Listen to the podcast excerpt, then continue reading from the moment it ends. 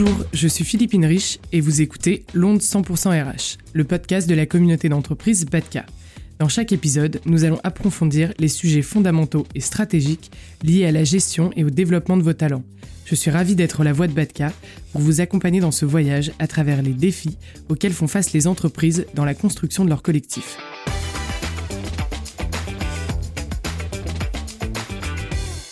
Bonjour à tous, l'onde 100% RH reçoit Marie Albertini, CEO de Jalan. Jalan est un créateur de solutions de développement humain au service de la performance collective, créé en 2020 au sein de la communauté RH Betka. Bonjour Marie. Bonjour Philippine. Est-ce que tu peux te présenter et surtout nous présenter Jalan? Avec plaisir, je suis euh, Marie Albertini.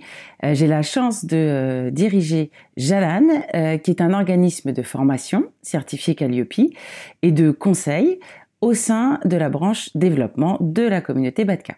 Alors nous sommes 12 personnes et notre mission c'est de contribuer à rendre les hommes avec un grand F euh, des entreprises euh, acteurs des évolutions, des transformations de leur organisation par le biais de la facilitation, la formation, le team coaching ou le co-développement. Merci Marie. Aujourd'hui sur l'onde 100% RH et avec toi, nous allons aborder le sujet de l'intelligence collective comme levier de performance. Tout à fait, un vaste sujet.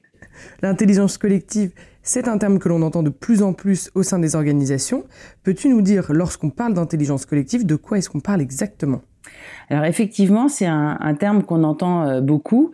Euh, si on rappelle un peu le contexte, à l'origine, euh, une entreprise, c'est des hommes et des femmes qui sont différents, complémentaires, singuliers, qu'on rassemble pour faire union, et ils ont pour tâche de créer des biens ou des services. Et donc l'intelligence collective, c'est tout seul on va plus vite, ensemble on va plus loin.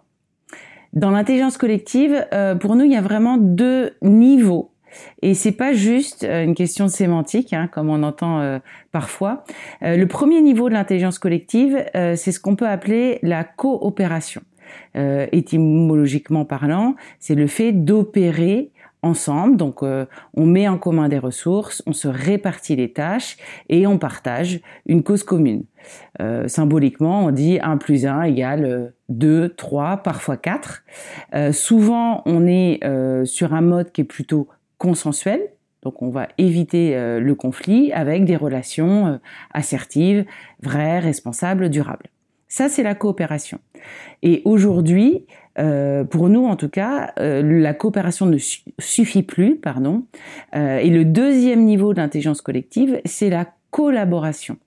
Là encore une fois, collaborer, collabore, on fait un effort ensemble, on travaille ensemble, on participe activement à une œuvre commune et c'est là que l'enjeu se trouve aujourd'hui puisqu'on va aller chercher dans la collaboration le 1 plus 1 égale 10. Alors certains disent même 1 plus 1 égale euh, infini.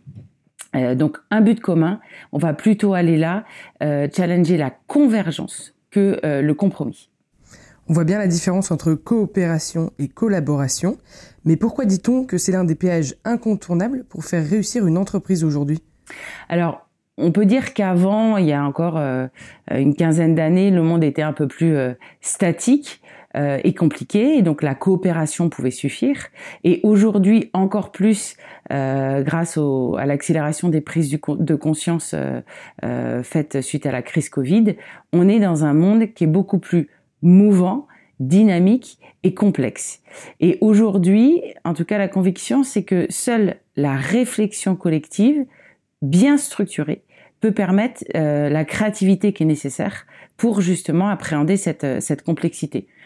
Euh, je dis souvent, on est passé d'un d'un mode voyage organisé où on demandait aux managers d'anticiper les risques, de contrôler, de réduire, de gérer les imprévus, un monde de voyage d'aventure où là le leader, sa vraie raison d'être, c'est de créer les conditions pour que le collectif justement gère les imprévus avec performance, avec créativité, avec sérénité et cerise sur le gâteau avec plaisir parce que c'est une véritable aventure collective. Sauf qu'évidemment, c'est d'autant plus complexe aujourd'hui qu'on a en plus des équipes hybrides. Et donc euh, travailler cette intelligence collective avec une partie à distance, une partie en présentiel, c'est vraiment pas simple du tout. Donc on comprend mieux le concept et la transformation qui doit en découler dans les pratiques de prise de décision des entreprises, mais concrètement, quelle forme cela peut prendre? Alors les formes, elles sont multiples, hein, comme euh, comme beaucoup de choses. Ça peut être euh, informel, formel, euh, sur des, des, durées et des formats qui sont très divers, hein, de deux heures à, à, plusieurs journées. On a par exemple des groupes de co-développement. L'ajustement de ces pratiques entre pairs, c'est une forme d'intelligence collective. On peut également retrouver des ateliers de facilitation pour résoudre des problèmes ou générer des idées.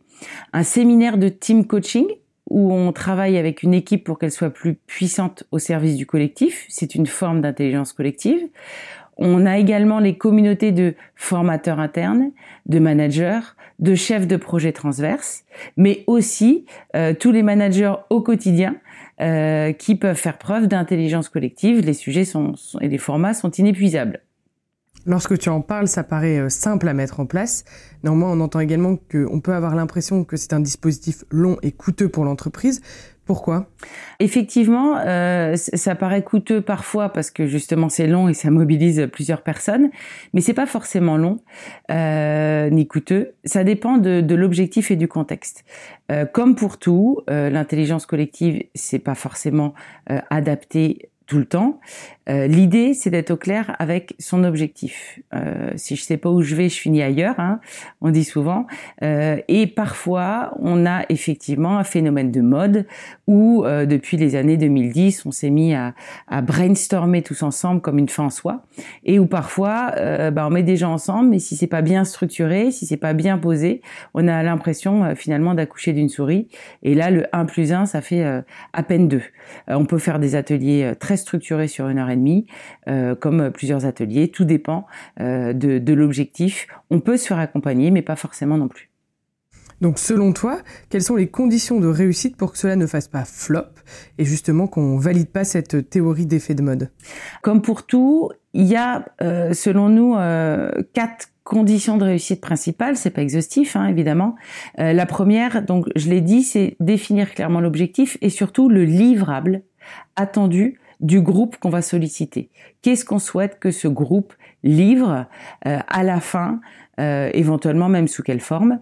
Euh, ça, c'est le premier point. Le deuxième point qui en découle, c'est de bien choisir la composition du groupe en conséquence, puisqu'en fonction du, de l'enjeu sur lequel on va le challenger, la composition du groupe est extrêmement importante. le plus important selon nous, c'est de clarifier le troisième point en amont et d'annoncer au groupe ce qui sera fait de la production de ce qu'ils vont faire. Euh, soit il va s'agir d'une simple consultation pour éclairer les décideurs et la décision sera prise, euh, orientée euh, ou pas par un tiers. Soit au contraire, on demande au groupe d'aboutir à une décision convergente et là, la direction ou le décideur, dès le démarrage, est OK pour porter euh, telle quelle cette décision. Si on fait pas ça et qu'on fait un mélange des genres, on appelle ça euh, la facipulation, un mélange de facilitation et en même temps manipulation, puisque euh, le décideur choisit ce qui lui plaît ou pas dans la production. Et donc le groupe a un peu l'impression d'avoir travaillé pour rien. et puis le deuxième phénomène aussi qu'on peut voir un peu un peu tordu, c'est la facilitation. on fait réfléchir des gens, mais pour autant, ils se rendent vite compte que c'est déjà acté euh, à l'avance. Et donc, euh, voilà, tout est possible. Il n'y a pas une méthode qui est meilleure que, l'autre. Par contre, c'est important d'être au clair, de l'annoncer et de le respecter.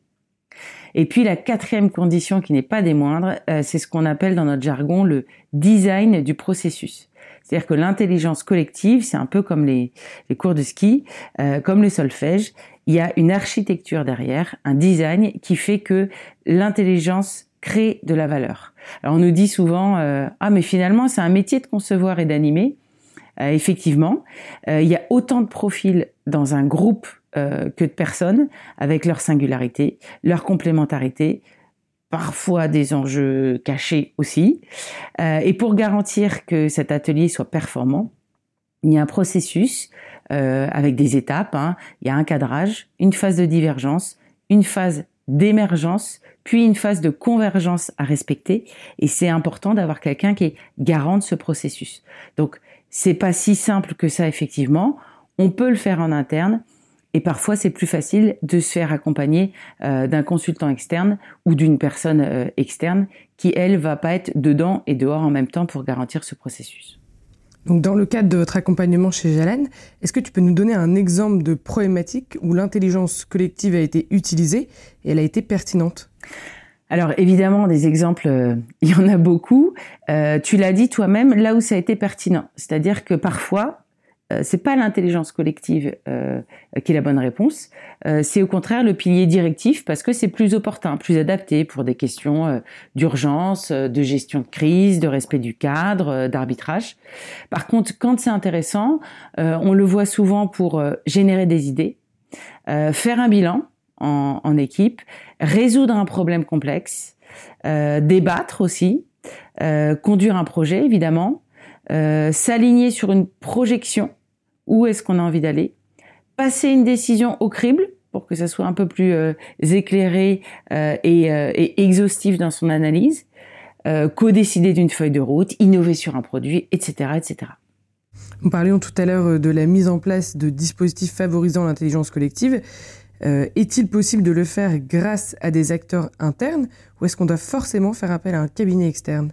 Évidemment, on peut le faire euh, en respectant les conditions de réussite euh, aussi avec des acteurs internes et je le recommande hein, puisque pour moi l'intelligence collective euh, c'est vraiment une des clés à faire vivre au quotidien. Euh, et d'ailleurs c'est vrai que chez Jalan on, nous demande de plus en plus là depuis une, une petite année de, de, de former à, à, cette thématique. Euh, et donc on a notamment deux actions de formation. La première qui est développer l'intelligence collective au quotidien pour les managers euh, hiérarchiques ou transverses. Et euh, pendant euh, deux journées, ils s'entraînent à partir de leur situation concrète où ils auraient envie de, de mobiliser l'intelligence collective.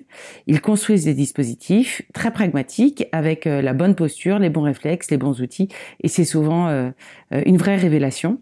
Euh, et puis on a un deuxième atelier qui est euh, un peu plus précis, euh, animer des réunions collaboratives, où là, euh, des personnes viennent pendant une journée à deux jours enrichir leur boîte à outils pédagogiques pour pouvoir transformer une réunion classique en un véritable moment mobilisateur et créateur de valeur.